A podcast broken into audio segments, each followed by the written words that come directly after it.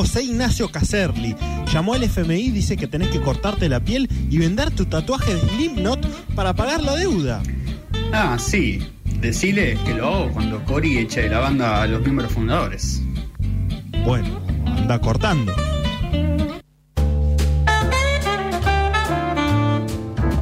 Diecisiete minutos pasan de la una de la tarde y estamos en Noticias Descafeinadas. Decíamos al comienzo del programa que esta semana hubo elecciones en los Estados Unidos, hubo elecciones en la Tierra de la Libertad y también eh, en un país que viene hace varios años con una crisis política, no en, en los términos de eh, eh, pocos votos y, y poca credibilidad en el sistema, sino eh, en una crisis de, de representatividad de los partidos tradicionales, digamos, ¿no? Un partido republicano muy tirado a la derecha desde la aparición de Donald Trump, Sí. eh, con un Donald Trump que, que lejos de retirarse, como suelen hacer los, los presidentes después de, de ejercer, sigue activamente en el Partido Republicano y sigue bancando candidatos, eh, amenazando o, o hablando de su posible candidatura en 2024. Digo amenazando porque también él lo puede usar para eh, que no se le escapen tantos, digamos, eh, tantos aliados.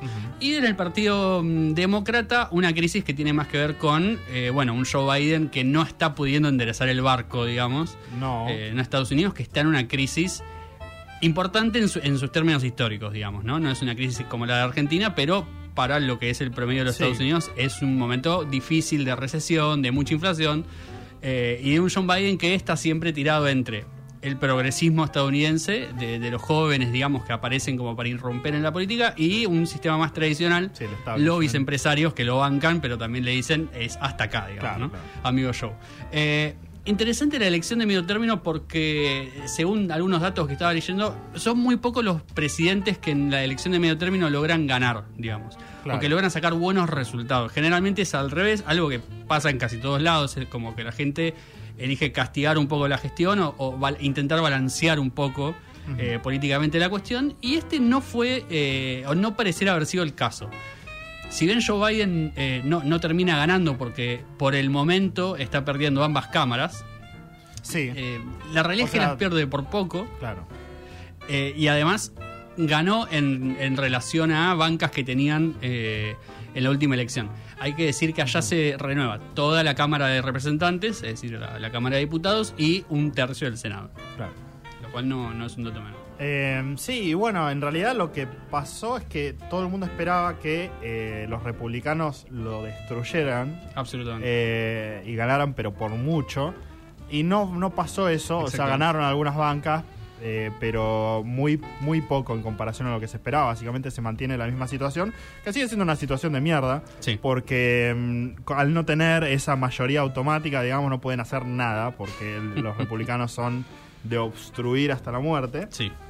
Y. mm, pero ayudados con algunas cosas como eh, Joe Biden perdonando deuda estudiantil, que allá como las universidades eh, Sí. son privadas, este, tienen que sacar préstamos que los dejan endeudados a la gente por décadas. Sí.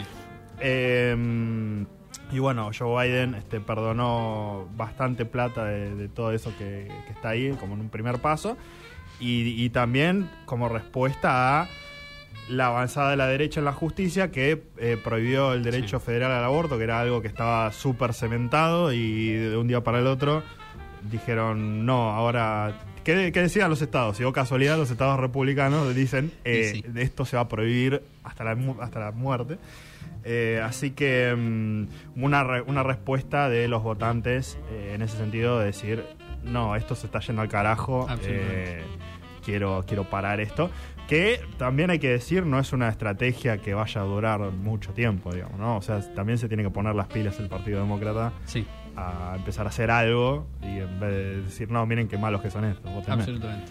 Es que un poco de, de eso se hablaba, de una, de una ola roja que iba a llegar en las elecciones, roja por el, el color rojo de los republicanos, Claro. los azules son eh, los demócratas, y no fue tan así en el sentido de lo que vos decís, digamos.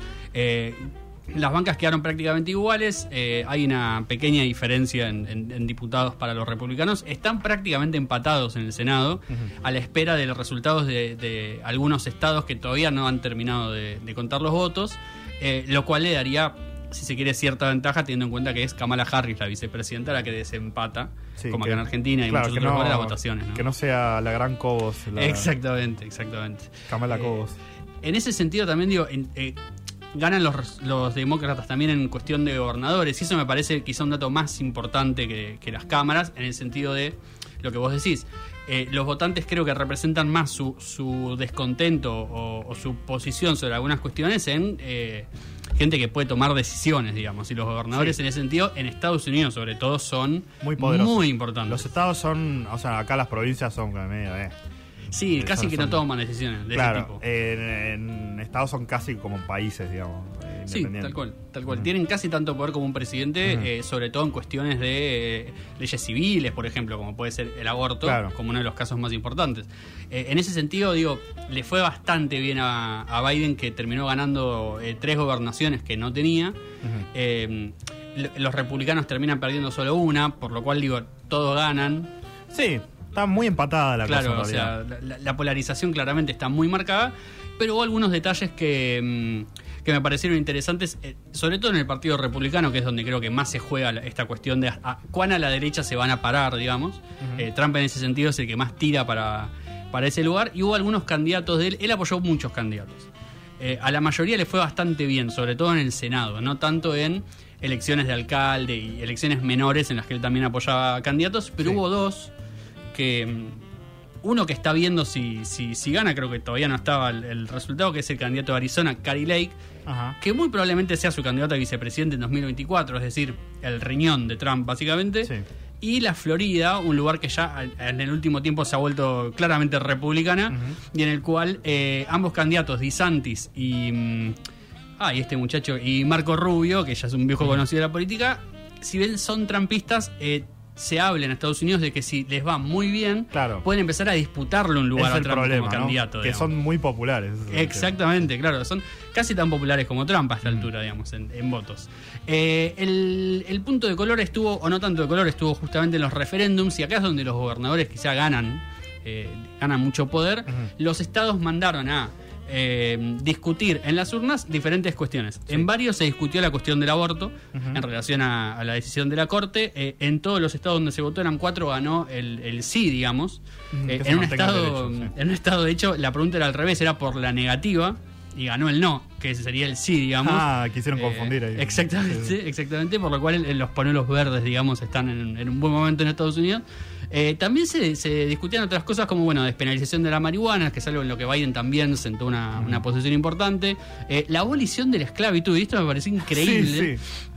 Pero había estados donde todavía no se había discutido legalmente, digamos, si bien estaba, de, de hecho, por toda digamos, la historia de los Estados Unidos cruzada por ese tema, en algunos estados todavía no estaba escrito en el papel, digamos, de la Sí, Constitución. o sea, en la Constitución de Estados Unidos, eh, en la enmienda que eh, a- a- la de Lincoln, la Sí. que no, no hay más esclavitud, hay un paréntesis que es excepto si sos preso.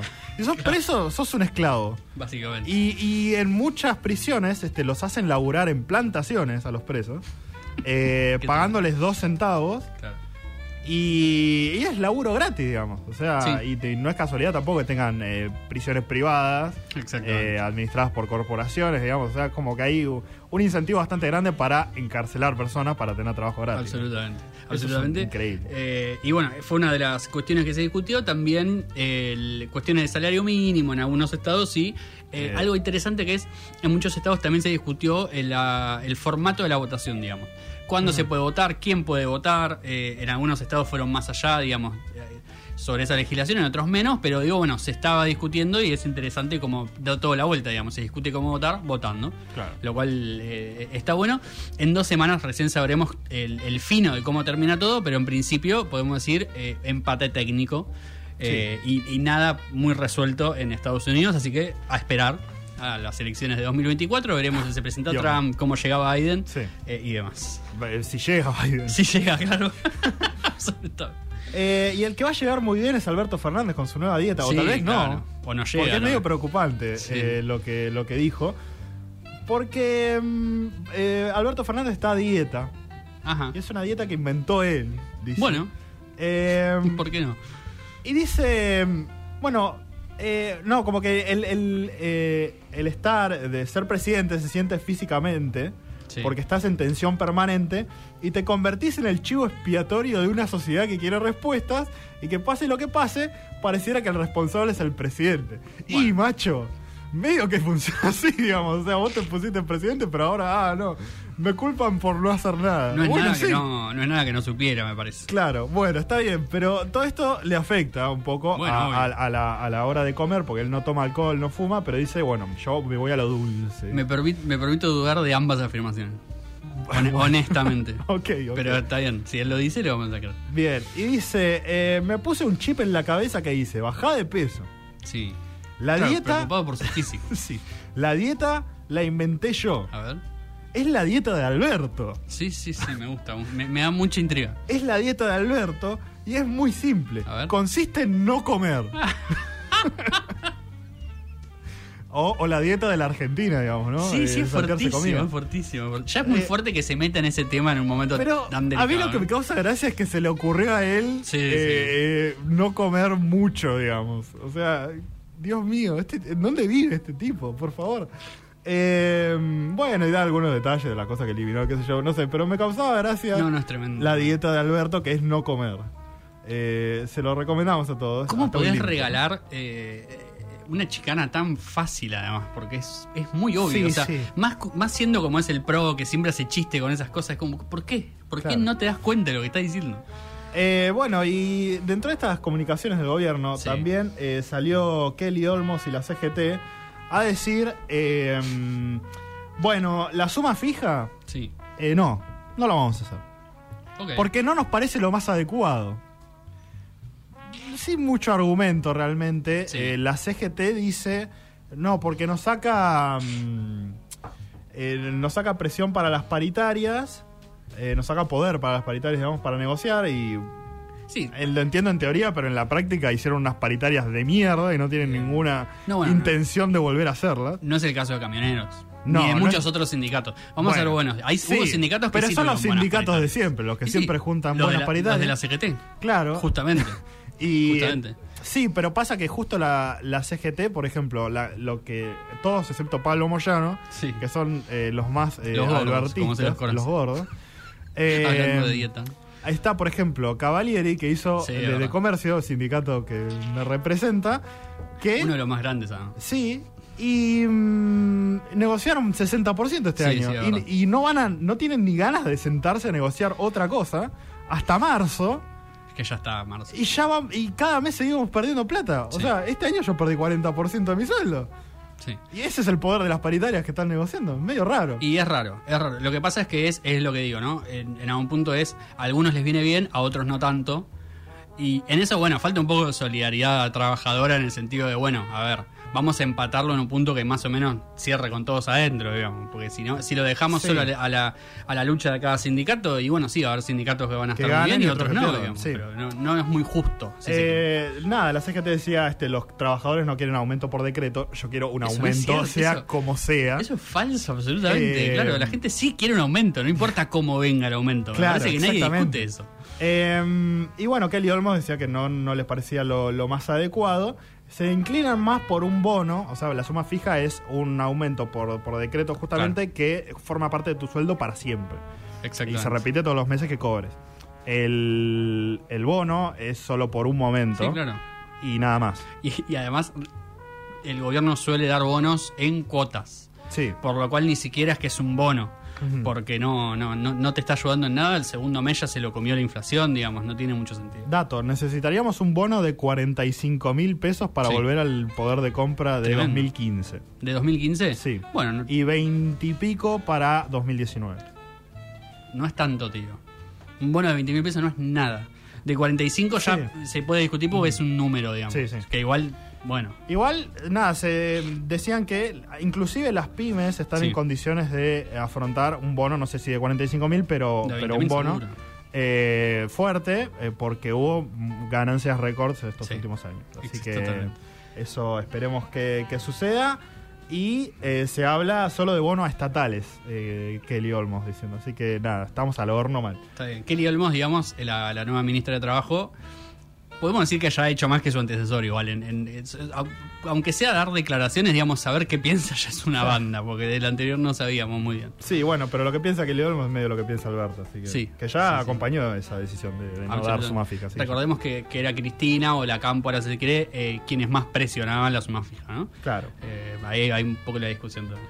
Eh, bueno, iba a hablar de lo de Twitter, pero la verdad que leyendo la noticia oh, es medio engañosa, así que no, no lo voy a leer. Sí, es medio engañoso. Eh, Eh, digamos, sí. en- eh, a grandes rasgos, en, en Twitter vos podés estar eh, con una tilde azul que verifica tu identidad, es decir, sos una Sí. entidad que tiene re- relevancia, Que por en lo cual general, eh, claro, las, las cuentas de, de- de personalidades importantes o de empresas, empresas famosos, deportistas, eh, tienen el tic azul para, para que no se lo confunda con alguien que se hace pasar por esta persona. Y ahora Elon Musk dijo, bueno, si quieren pueden eh, comprar ese tic por 8 dólares. O sea, cualquiera puede comprar un tilde azul por 8 dólares. Y se armó un quilombo bárbaro porque todos en joda empezaron a hacer cuentas de Elon Musk con la foto de perfil de Elon Musk, se cambiaron el nombre y tenía el tic verificado y empezaron a decir un montón de boludeces.